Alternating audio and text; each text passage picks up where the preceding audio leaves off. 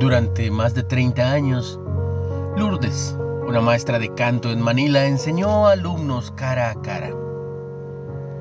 Cuando le pidieron que dictara clases en línea, se puso ansiosa porque tenía una computadora vieja y no entendía las plataformas de videollamadas. Aunque puede parecerle algo menor a algunos, para ella era un motivo de estrés. Me preocupa que mis alumnos abandonen la clase y necesito el ingreso, se lamentaba. Antes de cada clase, Lourdes oraba para que su computadora funcionara bien. Tenía Filipenses 4, 5 y 6 como protector de pantalla y comentó cómo me aferraba a esas palabras. Aquí, Pablo nos exhorta a no estar ansiosos por nada, porque el Señor está cerca. La promesa de Dios de su presencia es nuestra y podemos aferrarnos a ella. Mientras descansamos en su cercanía y le encomendamos todo en oración, su paz guarda nuestros corazones y pensamientos en Cristo Jesús. Dios me guió a sitios web sobre cómo arreglar problemas en la computadora, dijo Lourdes.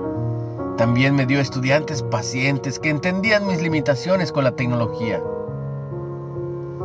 Podemos disfrutar de la presencia, la ayuda y la paz de Dios mientras buscamos seguirlo cada día. Podemos declarar con confianza, regocíjense siempre en el Señor. Otra vez digo, regocíjense. Una reflexión de Karen Juan. ¿De qué manera saber que Dios está cerca puede cambiar tu preocupación por paz? ¿Qué pedidos específicos puedes presentarle? Recuerda Filipenses 4, 4 al 7. El Señor está cerca. Por nada estés afanoso, sino sean conocidas tus peticiones delante de Dios.